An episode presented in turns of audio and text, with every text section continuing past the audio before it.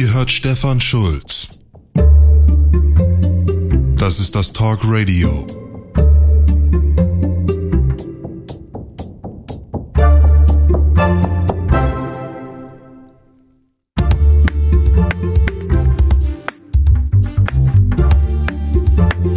Wenn ihr das jetzt gerade hört und euer Smartphone in der Hand habt, dann müsst ihr das jetzt weglegen. Die Argumentation wird kompliziert, ihr müsst mir helfen. Ich habe zwar hier ein paar Notizen, aber entfaltet ist hier noch nichts. Also let's go, drittes Talk Radio und jetzt ist schon September 2018. Mal gucken, wie lange das eigentlich so insgesamt braucht alles.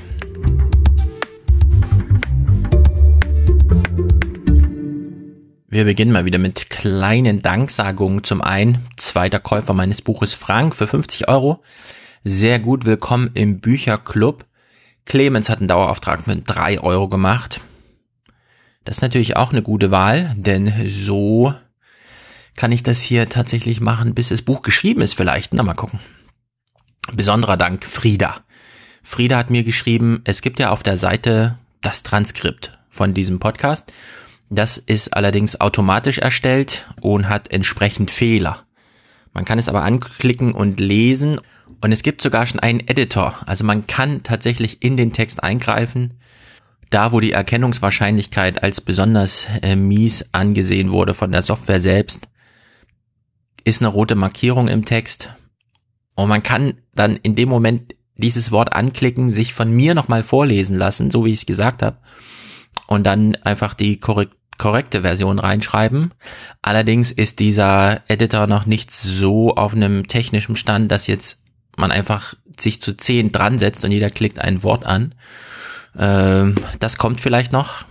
Die Entwicklung ist auf jeden Fall da. Man sieht, in welche Richtung das geht. Bis dahin gilt, jeder, der möchte und Zeit hat und Lust, kann gerne da eingreifen. Man muss dann allerdings oben auf Exportieren gehen und mir das zuschicken. Ist natürlich ein komplizierter Weg. Na, mal gucken. Frieda jedenfalls ist das ganze zweite Talkradio durchgegangen und hat es wortgetreu korrigiert.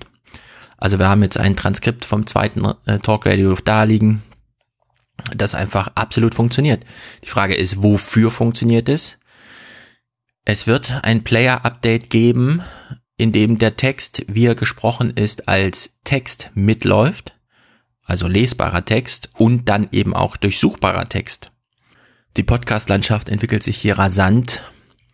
Ich versuche an diesem Punkt immer auf dem neuesten Stand zu sein. Transkriptionen kosten auch so ein bisschen was. So ganz äh, frei von Kosten ist die Automatisierung nicht, aber das ist auf jeden Fall ein Service, den ich sehr gerne annehme, denn schon jetzt äh, zahlt sich die Suchfunktion tatsächlich aus. Bei Eigennamen ist es dann ein bisschen schwierig. Das hat man dann auch gesehen. Da ist dann solche Arbeit wie die von Frieda Gold wert. Marc, der erste Buchkäufer, hat sich auch nochmal im Kommentar gemeldet. Äh, den habe ich sehr gern gelesen. Er hat absolut recht. Auge und Ohr essen mit beim Informationskonsum. Bücher verschlingen ist nicht so weit weg von vielen anderen Konsumangelegenheiten, die mit Verschlingen zu tun haben, in Kooperation von materiellem, in dem Falle geistigen Nährwerten. Na, wie auch immer, diese Idee hat mir schon immer gut gefallen. Jeder Anschluss daran äh, gefällt mir auch. Marc, herzlichen Dank für deinen Kommentar. Fruchtoase schließt inhaltlich an den letzten Podcast an. Und zwar kritisch. Also ohne große Berücksichtigung fundamentaler kultureller Unterschiede einen Bogen von Juvenilisierung europäischer Rentner zu Hikikomori spannen zu wollen, halte ich für fragwürdig. Das ist nicht die logisch stringente Folge einer demografischen Entwicklung, sondern eine Eigenart einer aus unserer Sicht kulturell doch äußerst fremden Gesellschaft. Selbiges gilt für die Selbstmordrate, auch da Selbstmord dort kulturell tief verwurzelt und nicht wie bei uns verteufelt ist. Stimmt, soweit. Allerdings ist es ja hier bewusst gewählt, der soziologische Kniff zu sagen, ja, wir haben hier zwei Länder auf den entgegengesetzten Seiten der Welt, Deutschland und Japan, die sich in sehr vielem unterscheiden. Außer in einem, Beide Gesellschaften sind alt. Die eine ist die älteste der Welt im Durchschnitt, was die Bevölkerung in Jahren gemessen angeht. Deutschland ist das zweitälteste Land der Welt. Kann man trotz aller kulturellen Unterschiede, die wir kennen und die in verschiedenen kulturellen Ausprägungen uns auch präsent gehalten werden, trotzdem einen Vergleich oder eine Gleichsetzung hinbekommen. Also einen funktionalen funktionale Äquivalente suchen, einen funktionalen Vergleich machen, bei dem eben bewusst sehr viel weggelassen und wegabstrahiert wird und man sich auf weniges konzentriert. Das ist ja hier der Versuch. Und jetzt hat Fruchtoase äh, ein Gegenargument gemacht, indem man das nochmal betont. Nein, die kulturellen Unterschiede sind zu bedeutend. Sie mischen sich sozusagen zu viel ein in die Effekte, nach denen ich ja suche. Was hat es mit dem Alter alles zu tun?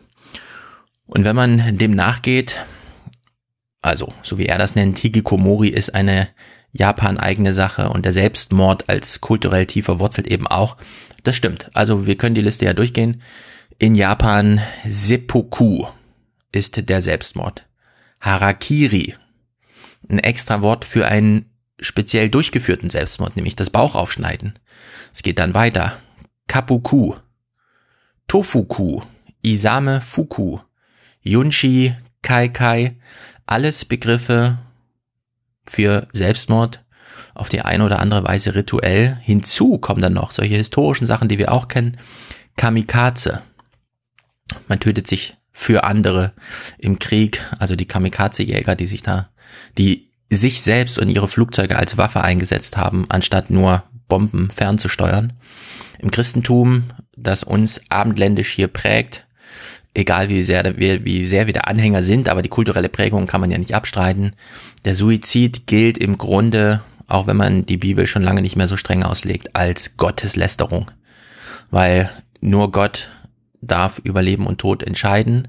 Und wenn er sich entscheidet, nimmt man die Hilfe Gottes dankend an und schlägt sie ihm nicht aus der Hand, indem man selbst darüber befindet, wann das eigene Leben endet. Und das ist natürlich, das stimmt, da ist das Vorzeichen umgedreht. Das ist eine ganz andere Herangehensweise. Und das wird auch, wenn man in aktuelle Literatur nochmal reinschaut, bestätigt. Frieda hat uns auch einen Kommentar geschrieben. Ich habe mal ein Jugendbuch gelesen, das im Japan der Samurai spielte. Da rettet der Held seinen Mentor aus dem Gefängnis und enthauptet ihn dann auf dessen eigenen Wunsch. Da das der ehrenvolle Tod ist, nachdem er seine Ehre bzw. seiner Familie durch sich gefangen nehmen lassen, Klammer auf, oder so, weiß nicht mehr genau, Klammer zu, verwirkt hatte. Und dann schreibt sie, laut Wikipedia heißt das Seppuku eine ritualisierte Art des männlichen Suizids. Ich fand das damals verrückt, jemand zu retten, nur um ihn dann ehrenvoll umzubringen. Ja, also man sieht an solchen Sachen die Frage, inwieweit sich die Samurai-Kultur und religiöse Traditionen bis ins Heute schleppen. Ja, sie findet sich halt in solchen Jugendbüchern wieder. Und sei es nur, dass man sie wie Frieda liest und dann so eine Art Kulturschock-Moment hat, weil man einfach auf ein kulturelles Phänomen trifft, das einem nicht so ganz verständlich vorkommt, gerade wenn man es in jüngeren Jahren liest. Ich will jetzt aber das Gegenargument bringen und wir behalten mal im Hinterkopf, diese Phänomene, die wir hier aus Japan kennen, sind im Grunde so eine Art Narzissmus, Schuld auf sich nehmen, um sich dann aus der Welt zu schaffen und die Probleme mitzunehmen. Um die Probleme aus der Welt zu schaffen, sich selbst töten. Es müssen nicht die eigenen Probleme sein, es können auch die Probleme von anderen sein. Es ist sozusagen ein Überladen des Schicksals der Welt auf das eigene Schicksal. Und ich habe eben schon gesagt, Narzissmus, vielleicht steckt darin so, ein, so eine besondere Form moderner Narzissmus. Vielleicht hat jemand gerade äh, die Serie Jack Ryan gesehen, die bei Amazon gerade läuft. Da gibt's auch ähm, diesen Moment, in dem ist jetzt kein Spoiler, sondern das ist nur eine kurze Wiedergabe einer Szene. Jack fragt sich, ob er an einem Vorfall in dieser Welt Schuld trägt, weil er ihn, obwohl es seine Dienstpflicht ist, nicht verhindert hat. Und dann kann man ihn natürlich in den Arm nehmen und sagen, nein, du hast dein Bestes getan, du bist nicht dran schuld, Sachen passieren einfach. Ja, Menschen wollen Böses und nur weil du es nicht verhindert hast, bist du nicht dran schuld. Aber anstatt so fürsorglich in den Arm genommen zu werden, sagt sein Chef ihm zu ihm einfach, das ist krass narzisstisch, wie du dich hier aufführst. Nein, es hat nichts in diesem Maße mit dir zu tun, dass wir dir hier die Schuld geben können, sondern Sachen passieren und man konnte sie nicht verhindern. Und das behalten wir mal in den Hinterkopf. Und jetzt lesen wir Wolfgangs Kommentar. Wolfgang schreibt, Hikikomori ist ein Phänomen, das besonders junge Männer betrifft, die rund um die Uhr Computergames spielen. Ja, in Japan ist das auch ein krasses Phänomen mit den Computerspielen, aber nicht nur dort.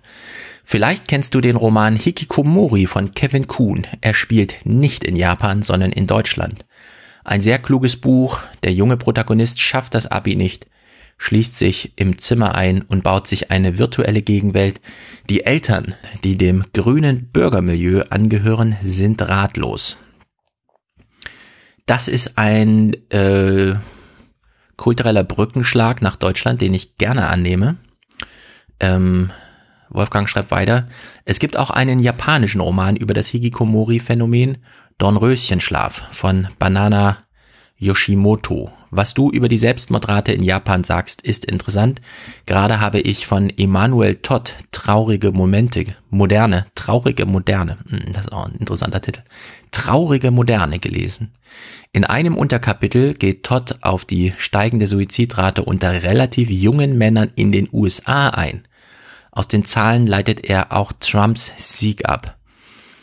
So, Hikikomori und Seppuku sind japanische Phänomene. Wir haben ihnen japanische Namen gegeben, weil sie sind dort zuerst aufgetaucht und wir wollten keine eigenen Begriffe für diese Art Phänomene finden, also haben wir sie übernommen. Okay, aber vielleicht ist es tatsächlich mehr. Ein Brückenschlag bis zu Trump, den heute wieder rückläufigen Lebenserwartungen in Amerika, nicht weil die Kindersterblichkeit hochgegangen ist, was eigentlich diese Phänomene verursacht, sondern weil sich junge Männer häufiger umbringen und dann nochmal der Bogenschlag, äh, Hikikomori von Kevin Kuhn. Computerspiele. Ja, in Japan spielt man viel auf seinem Handy. Man gibt zehnmal mehr Geld für Computerspiele auf dem Handy aus als in Europa. Aber dass es in Europa das Phänomen Computerspiel gibt und wie weitreichend es ist, das haben wir jetzt erst wieder an der Gamescom gesehen. Also hier ist doch, hier sind doch einige Brückenschläge möglich, die uns von dem Phänomen Samurai und allem, was wir uns darunter vorstellen, doch ein bisschen abstrahieren lassen. Sebastian, auch nochmal zur Juvenilisierung. Wir erinnern uns, das ist dieses Beibehalten von Jugendlichkeit im Verhalten, auch eine Ausprägung von Wünschen in der Art von Beziehungsgestaltung, die man früher eher bei der Jugend fand und heute eben auch in höheren Altern, bei 40 und 50-Jährigen. Also Sebastian, zum Thema Juvenilisierung Precht beschrieb 2009 in seinem Liebebuch Die individualisierte Gesellschaft. Ein Gedanke daraus zur alternden Gesellschaft ist meiner Meinung nach ganz interessant. So behauptet Brecht, dass sich die sogenannte Midlife Crisis von über 40, also Ü40, nach vorne verschoben hat und der Mensch sich spätestens ab der Adoleszenz in einem Zustand der kulturellen Neothenie befindet.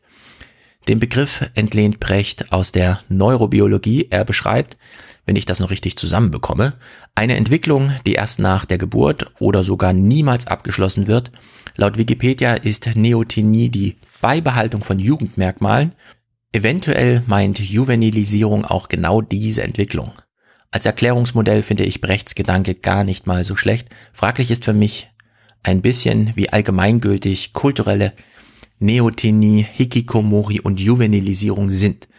Vielleicht ermöglicht auch gerade die Gesellschaft der Singularitäten von Andreas Reckwitz eine Koexistenz der individuellen Lebensverläufe. Ja, das sind diese, genau diese Fragen, die wir uns hier eben auch stellen. Juvenilisierung, jetzt das neue Wort Neotonie.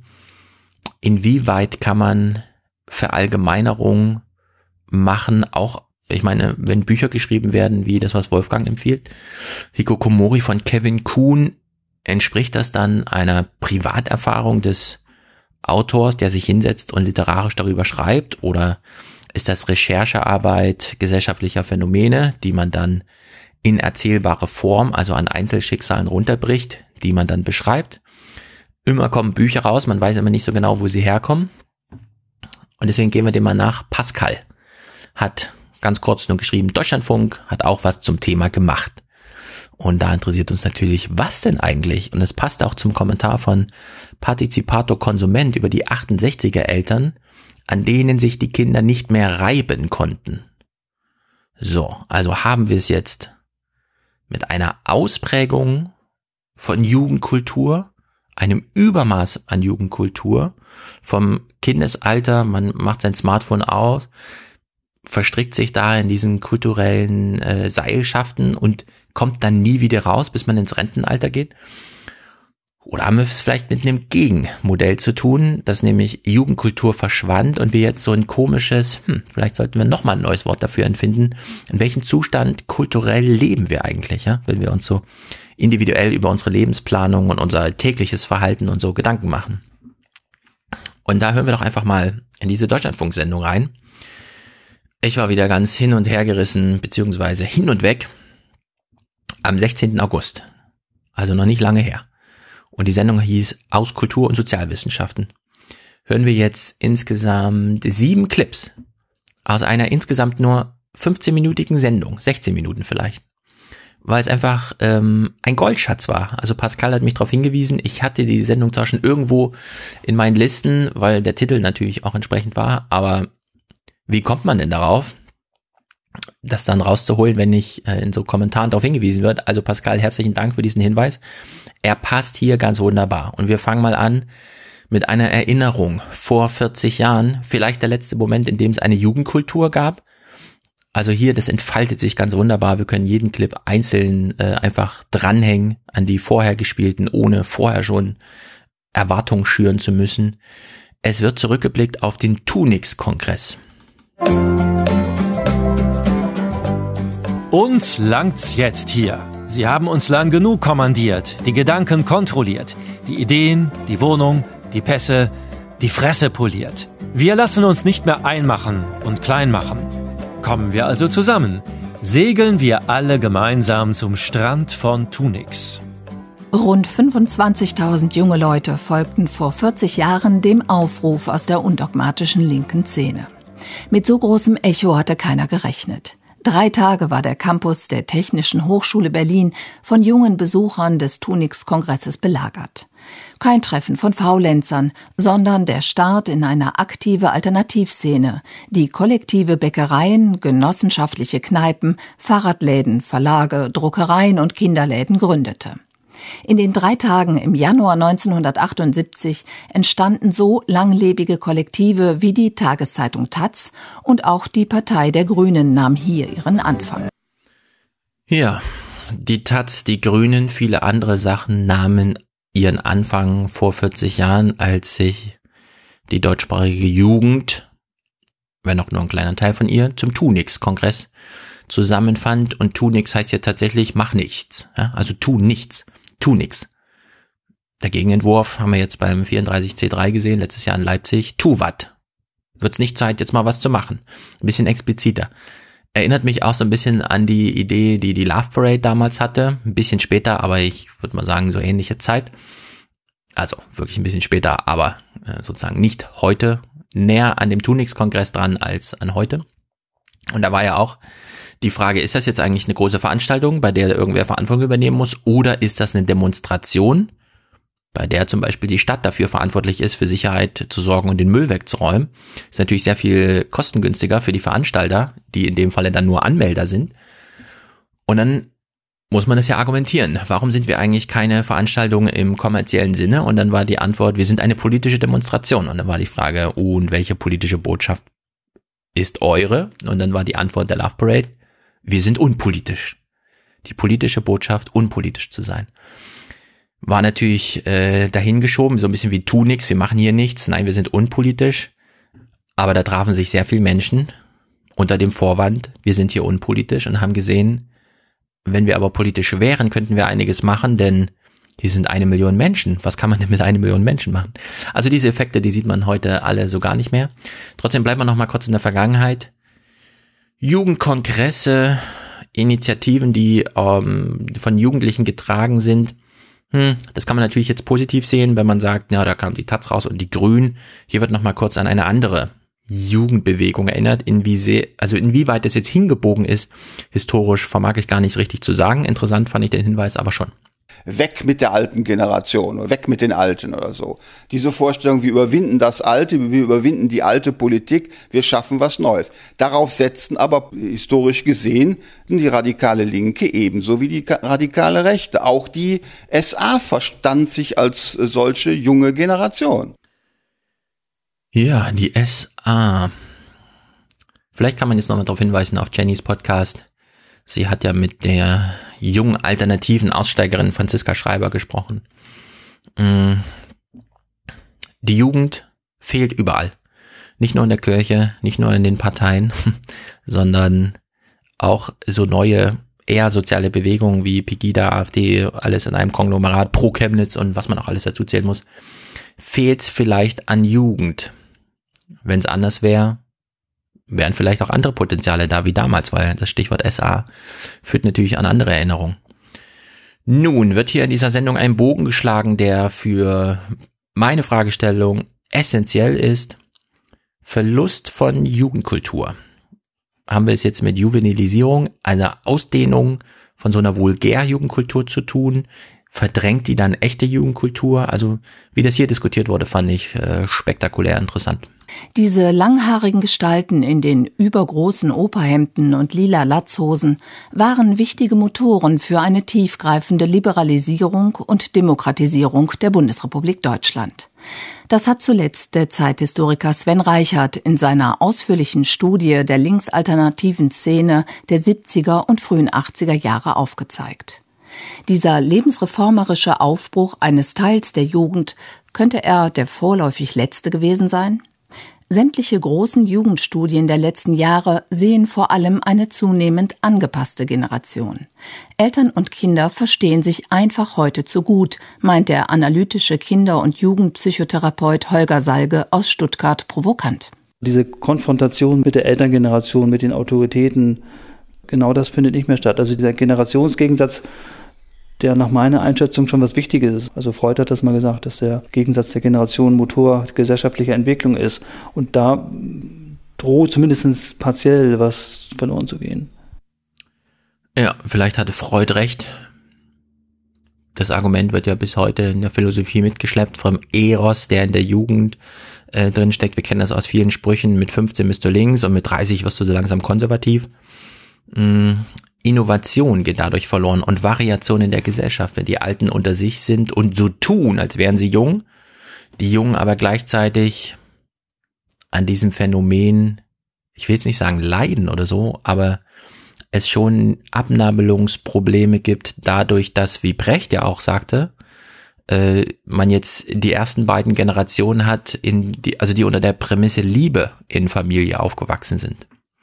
Anstatt du übernimmst mal den Hof und streng dich frühzeitig an oder erwirtschafte schon mit zehn Jahren äh, die Grundlagen dieser Familie mit. All das haben wir überwunden. Einer der Nebeneffekte ist das Ausbleiben oder das Verdrängen der Verlust von Jugendkultur, der nun die Gesellschaft wiederum in Mitleidenschaft zielt. Eine Folge wird hier beschrieben, Konzentration auf die Familie. Der Schweizer Ethnologe und Psychoanalytiker Mario Erdheim hat diesen gestaltenden, revoltierenden Aspekt von Jugend, den Freud in seinen kulturtheoretischen Schriften skizziert, wieder aufgegriffen. Er schrieb 1984 Die Adoleszenz steht zwischen diesen progressiven, auf Veränderung drängenden und den konservativen, die Familie reproduzierenden Bereichen der Gesellschaft. Ihr Verlauf entscheidet, ob die Distanzierung von der Familie gelingt und die progressiven Tendenzen weiter vorangetrieben und subjektiv angeeignet werden können. Ohne Zweifel würde ich sagen, ist die Jugend insbesondere die dynamische Kraft in einer Gesellschaft. Mal so, wie man es gerne haben möchte, mal so, wie man es nicht gerne haben möchte, aber in jedem Fall ist das die Jugendphase, in der Innovation und Dynamik und Neuerung in eine Gesellschaft hineinkommt. Nicht in einem engen Sinne, nicht in einem rein wirtschaftlichen oder technischen Sinne, sondern generell in einem kulturellen, sozialen Sinne. Ja, die progressive Kraft der Jugend. Na gut. Innovation, Dynamik und Neuerung für die Gesellschaft. Finde ich total schlüssig. ja, du kannst dich gerne so und so verhalten, aber dann nicht hier mit den, deinen Füßen unter meinem Tisch. Wenn du das machen willst, dann außerhalb dieser Familie, aber innerhalb der Gesellschaft. Wenn nun Jugendkultur in diesem Maße ausbleibt, bleibt man natürlich in der Familie und ordnet sich unter. Man ist natürlich dann eine angepasste Generation. Die Shell-Jugendstudie Jugendstudie habe ich ausführlich gelesen. Äh, die gibt's ja nun nicht jedes Jahr leider. Die 2015 aber wirklich hochinteressant.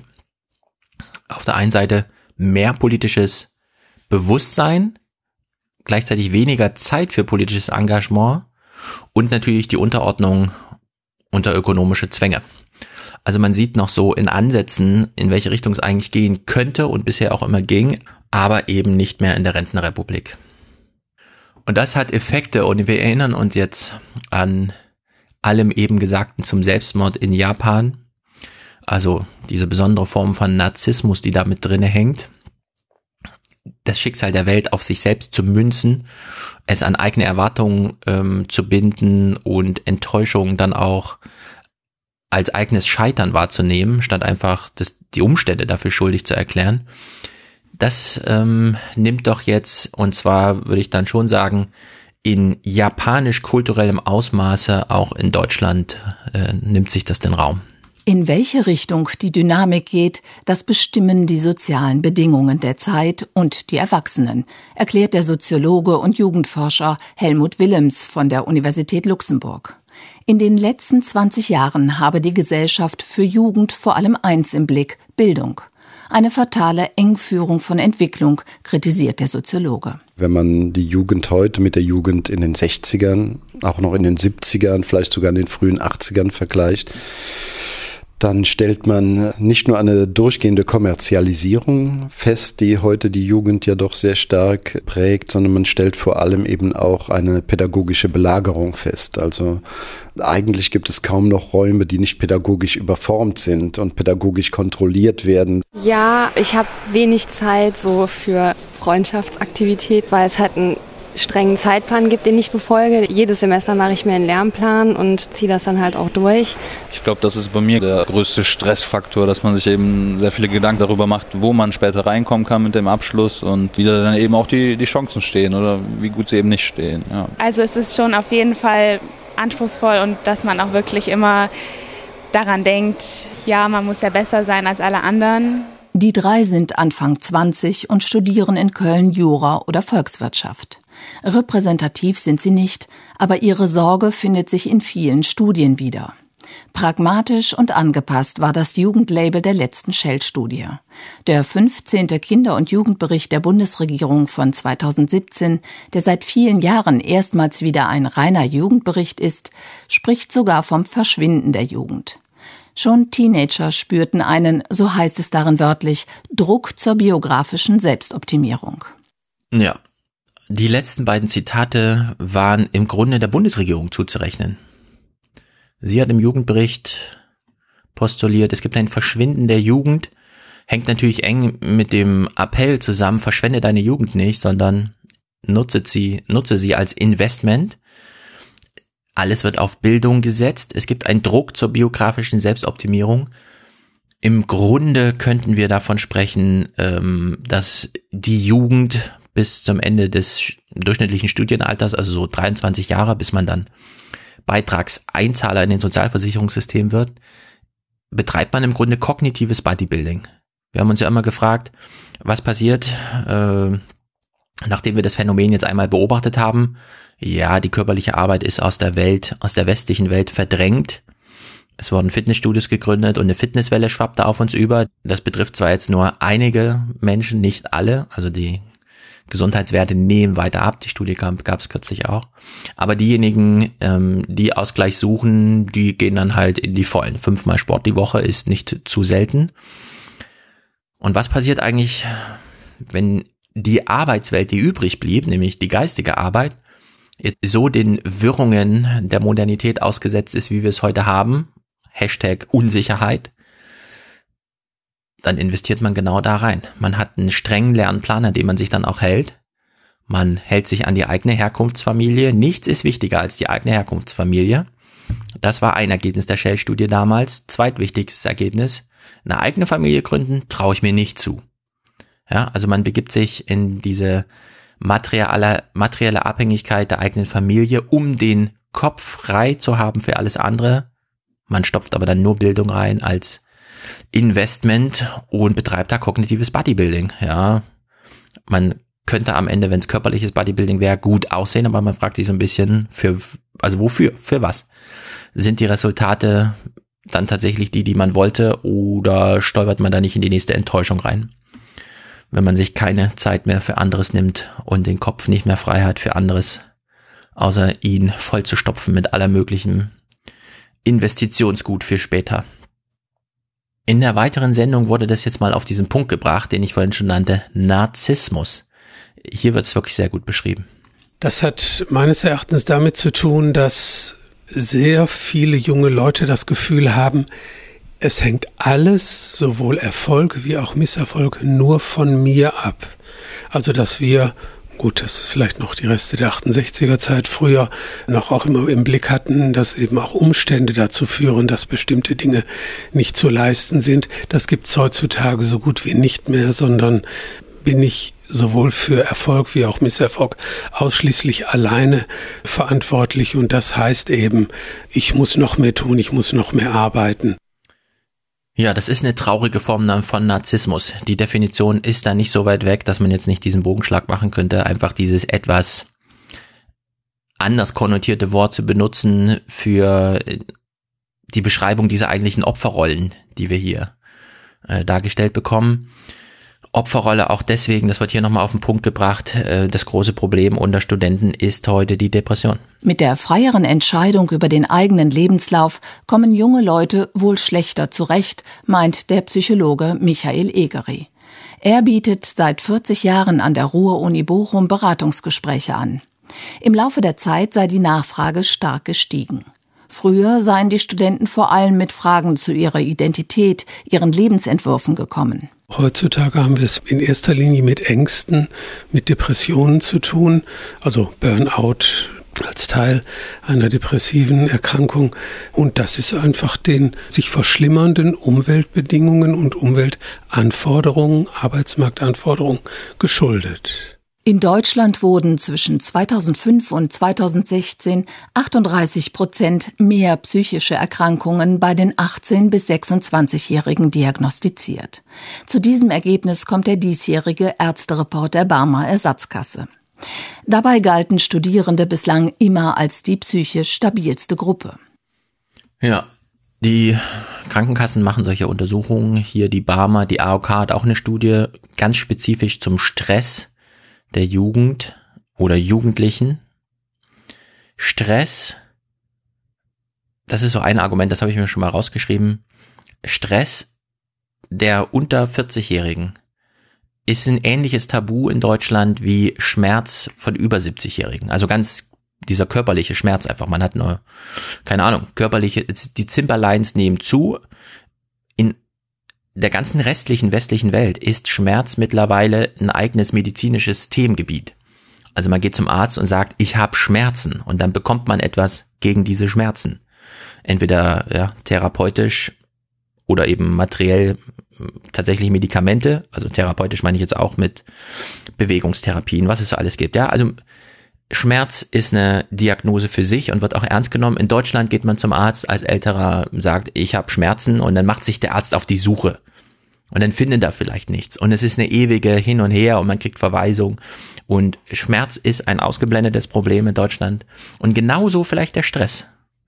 Und vielleicht ist es ein rentnerrepublikanisches Argument, was da drin liegt. Ja, wenn man einmal sich die AOK-Studie anguckt oder hier die eben erwähnte auch von der Barmer, eigentlich sind auch die Studenten immer die, die so locker ins Leben hinein und so. Nee, das sind jetzt die gestresstesten überhaupt, weil eben nicht nur der Alltagsstress, sondern auch der biografische Stress dazu kommt. Und das mal kontrastieren mit dem nicht ganz ernst nehmen von Schmerz äh, unter Älteren. Nun gut, in all dem, was wir jetzt hier gehört haben im Radio zum Thema Generationenkonflikt, Verschwinden von Jugendkultur, dem Angewiesensein auf Jugendkultur, weil es Innovation, Dynamik und so weiter in die Gesellschaft bringt. In Chemnitz, also Chemnitz, die Vorfälle in Chemnitz kann man auch rentnerrepublikanisch, glaube ich, beobachten. Denn äh, wenn wir uns Chemnitz als Stadt mal angucken, ist das ein vielleicht die Hauptstadt der Rentenrepublik. Mittendrin in einer Region, in der es keine Jugend mehr gibt. Wer dort Abitur macht, bleibt nicht in Chemnitz. Vielleicht der eine oder andere einer Klasse, aber das allgemeine Phänomen ist, wenn man seine Eltern ein Jahr nach dem Abitur besuchen fährt, ist man der einzige Schüler vor Ort. Man kann da nicht einfach zum ehemaligen Klassenkameraden um die Ecke mal gehen und ihn auch besuchen, weil der lebt genauso 300, 400 Kilometer weit weg. Und ich glaube, es steckt sehr viel Rentenrepublik in diesen aktuellen Chemnitz-Sachen, die wir jetzt sehen, kontrastiert mit dem, was wir eben gehört haben. Man will sich abnabeln, man weiß aber nicht genau wie. Viele dieser Ideen, die wir der Jugend hier zugeschrieben haben, eben auch durch die Deutschlandfunksendung sind eben diese Phänomene von Abnabelung, Kontrastsuche, mal was Neues probieren, Widerstand leisten gegen die Älteren und so weiter. Vieles davon sehen wir in Chemnitz, aber eben nicht von der Jugend, sondern so vulgär vorgebracht von orientierungslosen Älteren, meist männlichen, vielleicht auch irgendwie, kann man so sagen, zurückgebliebenen, wie auch immer. Und vielleicht muss man auch über Chemnitz nochmal selbst sprechen. Ich habe es gestern im Aufwachen-Podcast schon kurz angesprochen in der Wikipedia steht der Satz, an der Wende vom 19. zum 20. Jahrhundert verzeichnete die Stadt Chemnitz das höchste Pro-Kopf-Steueraufkommen und die höchste Pro-Kopf-Wertschöpfung aller deutschen Städte. Man sprach vom sächsischen Manchester, dann kamen die Nazis. 80 Prozent der Stadt wurden zerstört und dann planwirtschaftlich in der DDR als Karl-Marx-Stadt wieder, äh, wieder aufgebaut. Als ich das auf Twitter kurz äh, nannte, hat Sascha reagiert mit äh, einem Blick in diese alten ostdeutschen Bücher, die sehr viel Beliebtheit immer noch haben. Ich kenne sie gar nicht. Also jedenfalls ein Dokument, 1977 lebten in Chemnitz 65.000 mehr Menschen als heute. Das sind nun nicht mal 40 Jahre. Und in dieser Zeit hat Chemnitz 65.000 Menschen. Also allein die Wegzüge, das sind eben nicht nur Sterbefälle, sondern das sind vor allem Wegzüge. Und dann eben auch, äh, es ziehen die Jungen weg, die dann ihre Kinder eben woanders bekommen. Aus diesen 65.000 Menschen allein könnte man eine eigene Stadt machen, die von bundesdeutscher Bedeutung manchmal wäre, ja, in der einen oder anderen Sache. Marcel hat noch ergänzt, heute gibt es äh, Stadtteile, in denen das Hartz-IV-Niveau bei 28 Prozent liegt solche Sachen gibt's nicht mal in Berlin auf Stadtteilebene, sondern das sind Straßenzüge und so, aber dass ganze Stadtteile zu über einem Viertel von Hartz IV abhängig sind. Das, eben, das ist eben Chemnitz. Und vielleicht könnte man sagen, nach sozioökonomischer Faktenlage ist das vielleicht einfach Rentnerrepublik pur. Man hat eine Geschichte, die natürlich auch noch präsent ist vor Ort, an die nicht angeschlossen wurde. Und man hat diesen großen, großen Verlust von Jugendkultur. Und das ist allerdings ein sehr spezifisches ostdeutsches Phänomen. Da können, also wenn man das so strapaziert, Nachrichtenmedien in Köln, Hamburg, München, Stuttgart noch so lange überlegen, was hat es denn da mit sich auf? Da kommt man dann auf keinen grünen Zweig, wenn man sich nicht ähm, sozusagen von den gängigen Erklärungsmustern löst. Wir haben hier Landstriche ohne Jugend, Landstriche ohne redaktionelle Medien, Landstriche ohne Grundversorgung und sehen da jetzt was aufbrechen. Und ich würde sagen, das ist die Rentnerrepublik. Vielleicht ist Chemnitz einfach nur der Beginn, vielleicht sind das die Phänomene, die wir da sehen, die wir demnächst auch in anderen Städten, in anderen Regionen haben, weil das Phänomen nimmt ja zu. Alle Landkreise, außer drei oder vier in Deutschland, altern. Und die Tendenz ist so seit Jahren und wird auch so bleiben.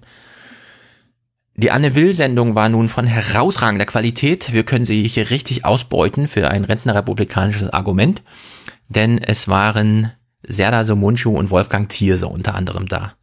Und wir hören es jetzt ähm, mal drei Minuten und 54. In dieser Zeit fällt überhaupt nur ein Wortwechsel von Relevanz. Zuerst spricht Serda Somunchu und dann Wolfgang Thierse. Und vielleicht ist es selbsterklärend, wenn man, wenn man dazuhört, der eine, Serdar Somuncu, ist Kosmopolit. Heute 50 Jahre alt, Geburt in Istanbul, Studium in Maastricht, dann Theaterregisseur und viel Schauspiel in Wuppertal, Frankfurt, Bochum, Bremen, Mailand, Oberhausen, Münster. Dann natürlich seine mehr als 1000 Auftritte mit äh, dem Vorlesen von Mein Kampf. Das ist im Grunde, also ich würde sagen, das ist Standard Kosmopolit, wie wir es heute haben und schätzen. Ihm gegenüber sitzt dann der Ostdeutsche, Wolfgang Thierse, 74 Jahre alt, also nochmal 25 Jahre älter als äh, Serdar Somuncu und 25 Jahre, 24 Jahre, da kann man schon von einer Generation im Ostdeutschen in der ostdeutschen Tradition hatte man mit 24 Jahren schon drei Kinder oder vier. Äh, ja, also das ist einfach, da liegt eine Generation dazwischen. Wolfgang Thierse ist äh, geboren in Breslau, Studium in Berlin, dann gebrochene Biografie im Staatsdienst der DDR, politische Karriere in der Bundesrepublik, das haben wir ja alle dann vor Augen, wie er Bundespräsident war, äh, Bundestagspräsident war unter Rot-Grün. Und wie die beiden auf der einen Seite zuerst Serdar Somuncu nochmal die gängigen Erklärungen mobilisiert und Wolfgang Thierse dann für die gängige Diskussion ein völlig neues Argument macht, finde ich beeindruckend, weil ich von Wolfgang Thierse eigentlich immer nur noch erwarte, dass er sagt, ja, die Demokratie, das sind halt dicke Bretter und das Bohren dauert lange und da soll man seine Enttäuschung mal ein bisschen im Zaum halten und sich halt engagieren. Diesmal, glaube ich, hat er irgendwie nachgedacht und hat auch gesehen, nee, das ist da irgendwie anders. Ich mache mir mal andere Gedanken. Und mein Eindruck ist so ein bisschen, wir haben hier Serdar Somuncu, der so dieses kosmopolitische und was wir schon immer schon wüssten, stimmt und wird durch ähm, Chemnitz bestätigt. Und dann antwortet Wolfgang Thierse und weist darauf hin, nee, wir haben hier in Ostdeutschland ein ganz eigenes Problem. Und das ist das der Rentnerrepublik. 2015 war ein besonderes Jahr. Es wird und sich genau so dahin will ich wiederholen. zurück. Gehen wir zu diesem Punkt zurück. Ja, Aber Herr so- Sum- die Ursache dieses Problems liegt meiner Meinung nach tatsächlich darin, dass wir im Jahr der Flüchtlingskrise per Dekret von Angela Merkel dieses Gebot, wir schaffen das, erstmal annehmen mussten. Das war ein grober Fehler, denn damit hat sie sich nicht nur über Dublin II hinweggesetzt, sondern sie hat auch eine Gepflogenheit, die es in Deutschland gibt, nämlich das Parlament zu fragen, bevor man ein Gesetz erlässt, einfach ignoriert. Das Problem, was daraus entstanden ist, ist, dass nach Deutschland auch Menschen gekommen sind, die keine guten Absichten haben. Das muss man ganz offen und ehrlich zugeben. Wir hätten dieses Problem vielleicht anders nicht verhindern können. Ein Terrorist kommt vielleicht nicht immer ganz legal über eine Grenze, der kommt auch mal illegal irgendwo anders her. Aber wir hätten demonstrieren können, dass wir kontrollieren, wer in unser Land kommt. Stattdessen gab es einen großen Common Sense in dieser Republik darüber, dass Willkommenskultur jetzt en vogue ist und niemand hat sich Gedanken darüber gemacht, wie wir in den nächsten Jahren mit diesen Menschen, die nach Deutschland kommen, umgehen. Es gab die Ereignisse in Köln, es gab viele andere Ereignisse, Terroranschläge etc. etc. Wenn wir uns heute also Gedanken darüber machen wollen, warum die Menschen in Chemnitz so leicht entzündbar sind und worauf sich ihre Wut richtet, dann müssen wir auch über unsere eigenen Fehler nachdenken und das über die Parteigrenzen hinweg. Herr Thierse. Also ich äh, muss Ihnen energisch widersprechen. Ich habe den Eindruck, wir sind genau in die Falle gegangen, die die Rechtsextremisten uns gestellt haben. Wir reden jetzt die ganze Zeit über Flüchtlinge, über Flucht, als wären das die Ursachen. Ich habe ganz viele andere Ursachen auch. Moment, lassen Sie mich doch mal ausreden. Dass wir nur, das ist eine Engführung, die ich für falsch halte. Es geht ja um, äh, ich sage noch einmal, um im Ostdeutschland zu erklären, da bin ich etwas kritischer. Rechtsextremismus, Rassismus, Antisemitismus gab es in der DDR. Er wurde immer unter den Teppich gekehrt. Wir haben eine üble Tradition in dieser Hinsicht. Wir haben eine schlechte Tradition in den Erwartungen gegenüber der Politik. Die soll es richten. Und da die Demokratie ihrer inneren Natur nach langsam ist, erzeugt sie unablässig Unzufriedenheit in jeder, jeder konkreten Situation. Also finde ich, ich glaube übrigens, dass wir natürlich alle vernünftigen Maßnahmen treffen müssen, die große Herausforderung Integration zu bewältigen. Und ich versuche immer zu beschreiben, dass Integration eine doppelte Aufgabe ist. Die zu uns gekommenen sollen, wenn sie hier bleiben wollen und dürfen, heimisch werden können im fremden Land. Aber den Einheimischen soll und darf das eigene Land nicht fremd werden. Das heißt, in beide Richtungen muss man Politik machen. Also müssen wir fertigbringen, jetzt darüber zu reden, was tun wir für die Zukunft der Pflege, der Renten, der, der, für sichere Arbeitsplätze angesichts verschärfter globalisierter Konkurrenz, angesichts der digitalen Transformation. Das sind nämlich alles Themen, die Angst erzeugen. Sie, diese Ängste, diese haben Sie nicht eher- verstanden. Moment, noch einen kleinen Moment. Diese Ängste richten sich jetzt gewissermaßen, weil, man, weil das fassbar ist, gegen die Fremden. Aber die Fremden und das Fremde rückt nicht nur durch die Flüchtlinge nahe, sondern wir leben in einer offenen Welt und diese geöffnete Welt trifft plötzlich auf Menschen, die ein Leben lang in ganz anderen Verhältnissen haben leben müssen. Das muss man auch wissen. In der DDR, in, in Ostdeutschland muss viel mehr gelernt werden. Und deswegen noch einmal, integriert uns auch doch erstmal erst, da geht's nach, wo hinein denn? In die Demokratie und in ja. eine offene Gesellschaft. Mit ihren Härten, mit ihrer Kälte, mit dem, mit dem Verlangen, dass man selber energisch für die eigenen Interessen demokratisch einsteht. Das müssen wir. Das ist unsere Integrationsaufgabe als Ostdeutsche. Die können wir nicht an die Obrigkeit oder an die Westen oder die Politiker delegieren. Das ist unsere eigene ostdeutsche Sache. Ja, noch. Noch ist es die ostdeutsche Sache. Aber so wie ich ihn verstanden habe, in Deutschland und vor allem in Ostdeutschland muss man sich jetzt die Gedanken machen, wie bekommen wir den Streit, der Demokratie bedeutet, wieder in die Gesellschaft, so dass er zum einen zivil abläuft und keine Verletzten zurücklässt und Resultate erbringt, obwohl wir keine Jugendkultur, keine Jugendbewegung, keine Jugendlichen in Aufwallung, den Eros voranstellend haben, die diesen Streit führen. Bisher konnte man immer sagen, ja, klar, ihr habt ganz tolle Ideen und so. Wir belassen es aber dabei, euch für blöd zu halten, ja, euch für zu naiv darzustellen, wie man halt so mit Kindern und Jugendlichen umgeht. Ja, also man konnte dabei bleiben zu sagen, also wir lehnen diese Ideen erstmal ab. So, jetzt gibt's gar keinen, der Ideen vorträgt. Aber diese Haltung, wir lehnen Ideen erstmal ab, die ist ja trotzdem noch da. Nur jetzt lehnt man halt jemand anderen ab. Wir haben ganz neue Konfliktlinien. Statt jung und alt und arm und reich sind es eben wir und die anderen. Also Flüchtlinge sozusagen hingestellt als, und die lehnen wir jetzt ab. Weil, ja klar, es war die Tradition der Gesellschaften, Jugendkultur entsteht, sie wird von oben abgelehnt umso mehr Vehemenz baut sich von unten auf. Plötzlich haben wir eine grüne Bewegung, plötzlich haben wir eine Taz, neues Publikationswesen, neue politische Willensbildung. All das versagt jetzt einfach, fällt einfach aus. Verschwinden von Jugend bedeutet eben genau das. Und jetzt muss man sich, wie Wolfgang Thierse sagt, zuerst im Osten die Frage stellen, wie führen wir denn jetzt den Streit?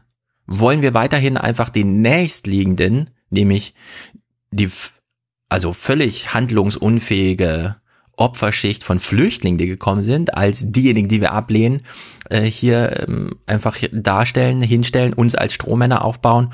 Oder kriegen wir es hin, wieder einen richtigen Streit? Die Gesellschaft entwickelt sich auf jeden Fall fort. Die Entwicklungen gehen weiter. Die Globalisierung ist da. Die Digitalisierung ist da. Alles ist da. Und jetzt muss man fragen, wie geht man mit dem kritischen Einspruch? Uns geht das zu schnell. Wir wollen das nicht um, wenn die Gegenseite fehlt. Die Jugendkultur fehlt man will Widerspruch üben, man will Nein sagen, die Kritik ist da, Globalisierung, Digitalisierung, nein, nein, nein, nein, nein, das geht uns zu schnell. Aber der Gegenpart fehlt und man baut sich einen Strohmann auf, indem man einfach sagt, die Flüchtlinge, ja, das führt ja nur zur nächsten Enttäuschung. Würde man alle Flüchtlinge rausschmeißen, äh, hätte man quasi kein Problem gelöst, außer so ein Symptom beseitigt, an das man sich halt selbst aufgebaut hat. Die Enttäuschung wäre trotzdem da. Also wie kommt man wieder zum Streit in der Rentnerrepublik, zum konstruktiven Streit. Und das ist die schwierigste Aufgabe. Ich fand es sehr überraschend, wie Wolfgang Thiese da argumentiert hat. Ganz bezaubernd eigentlich, ja, ist vielleicht das Wort, wenn ich, nachdem ich ihn so, nachdem er mich so genervt hat die ganzen Jahre. Aber er hat in der Anne Will-Sendung nochmal das letzte Wort zugesprochen bekommen und hat es nochmal genau dafür genutzt. Demokratie ist keine Harmonieveranstaltung. Ja. Demokratie ist Streit nach Regeln der Fairness. Nur dann ist die Lebensform der, politische Lebensform der Freiheit. Womit wir es zu tun haben, weil mich das Wort Wendeverlierer immer ein bisschen irritiert. Bei Pegida und bei AfD sind nicht, die, nicht nur die Wendeverlierer. Das ist, das ist ein, zu einfach. Aber es ist, gibt auch einen kulturellen Konflikt. Es gibt nämlich eine Ungleichheit der Gewissheiten und der Sicherheiten in Deutschland. Ja. Und das ist mehr als ein ökonomischer oder sozialer Unterschied, sondern ein kultureller Unterschied. Was ist gemeint? Ja, das sozusagen, ich habe das mal in dem Wort, da würde ich sofort beschimpft, haben gesagt, es gibt in, in, in, nicht nur in Ostdeutschland, sondern insgesamt Deutschland eine Menge Leute, die Entheimatungsbefürchtungen haben durch die Dramatik vielfacher Veränderungen. Mhm, ja. Flüchtlinge sind nur das Fassbarste. Mhm. Was, wir, was wir mit Globalisierung meinen, was wir mit der digitalen Transformation meinen, was wir mit rasanten wissenschaftlichen Entwicklungen meinen, das sind so viele Unsicherheitsfaktoren und nur ein Teil der Menschen kann sicher sein, dass sie erfolgreich in diesem Veränderungen sich behaupten können. Und viele sind zutiefst verunsichert. Und bei den Ostdeutschen kommt noch die Verunsicherung durch die Dramatik der Veränderungen der letzten 25 Jahre hinzu. Also das ist sozusagen die tiefere Schicht, um die es geht. Und auf die gibt es nicht die flotte politische Antwort. Aber da bin ich wieder bei diese kulturelle Auseinandersetzung, deren Leitwort Respekt heißt vor Unterschieden, aber der auch die Anstrengung heißt, miteinander zu streiten, was uns miteinander verbindet. Was trägt diese Demokratie? Da gibt dieser berühmte Satz von des Verfassungsrichter Böckenförde, ja. der freiheitliche säkulare Staat lebt von Voraussetzungen, die er nicht selber garantieren kann. Und da müssen sich die kulturellen Kräfte einer Gesellschaft darum kümmern, immer wieder neu. Das ist unsere gemeinsame Aufgabe, das ist die Aufgabe der Bürgergesellschaft, weit über Politik hinaus. Ja, weit über Politik hinaus. Ich bin ein bisschen skeptisch, ob man diesen Form von demokratischen Streit unter dem Light-Hashtag Respekt hinbekommt, wenn man die Konfliktlinien, die sich bisher immer selbst eingespielt haben zwischen Jung und Alt, äh, nicht neu organisiert bekommt. Und ich frage mich, bei dem Hass, den wir gesehen haben in Chemnitz, wie soll man überhaupt in ein Gespräch kommen darüber, wer jetzt gegen wen argumentiert und ab wann ein Argument auch mal gut sein muss und man zu einer Entscheidung kommt. Weil bisher wird da nur gebrüllt. Also eine Gesellschaft ohne Jugendkultur, wie im Sinne von diesem Deutschlandfunk-Beitrag beschrieben, in Beziehung gesetzt zu Chemnitz, zeigt doch, dass es das ein oder andere Problem äh, bei sich, mit sich führt. Auf der anderen Seite muss man sagen, die Jugend ist ja nicht weg. Die Jugendkultur ist weg. Auch wenn gilt, dass, äh, wenn meine Tochter zum Beispiel 23 sein wird, meine älteste, mit ihr 700.000 in den Arbeitsmarkt gehen und 1,2 Millionen oben ins Rentenalter aus dem Arbeitsmarkt ausscheiden, ist das Zahlenverhältnis zwar krass, also wirklich in einer krassen Schieflage, wenn es fast 1 zu 2 ist, was die Mengenverhältnisse angeht, aber es sind ja trotzdem 700.000 pro junger Generation immer noch. Und jetzt haben wir zum einen das Problem, die artikulieren sich nicht, es gibt diese Wege überhaupt nicht mehr und sie sind trotzdem da und leiden ja auch noch darunter. Es ist ja nicht nur so, dass die Älteren in einer Gesellschaft allein gelassen werden, indem sie kein Gegen mehr bekommen und sich dann selbst eins aufbauen und sagen, die Flüchtlinge, sondern äh, der Jugend fehlen ja genauso Möglichkeiten, Potenziale zu nutzen. Vielleicht ist das genau der Begriff mit der Entfaltung gemeint. Ja, hier fehlen jetzt auf in allen Generationen Entfaltungsmöglichkeiten weil es diesen Generationsgegensatz einfach nicht mehr gibt. Und Chemnitz, in Chemnitz hat es vielleicht einfach nur begonnen. Diese Phänomene werden wir auch in westdeutschen Landstrichen, wir haben auch die AfD in Baden-Württemberg und so bei 14 Prozent. Da muss man nicht immer nur zum Osten gucken, weil da die nächsten Landtagswahlen sind. Es ist ein gesamtgesellschaftliches Problem, dass Wolfgang Thierse hier erst einmal als unsere ostdeutsche Aufgabe. Sachsen war bisher immer für die Sozialdemokratie, für die Nazis es kam immer alles aus Sachsen, dieses Neue. Vielleicht ist ja 2018 wieder so eine Zeit, in der da irgendwas Neues entsteht. Aber wer weiß. Sind vielleicht auch zu lange Linien, um sowas jetzt äh, einbauen zu können. Aber vielleicht kann man spekulativ bleiben und inspirativ an diesem Punkt. Mich würde jedenfalls interessieren, was ihr dazu sagt. Und da ich immer konsequent ohne, unter einer Stunde bleiben will, muss ich Format fragen zum Thema, wie druckt man eigentlich ein Buch abseits des Verlages, was kostet sowas? Und auch noch ein paar gute Hörerhinweise zum Thema, wie speichert man sich gute Gedanken aus Podcasts für später ab. Der Screenshot ist nicht die einzige Möglichkeit, die ich vorgestellt hatte. Es gibt noch weitere Möglichkeiten. Das besprechen wir dann einfach beim nächsten Mal.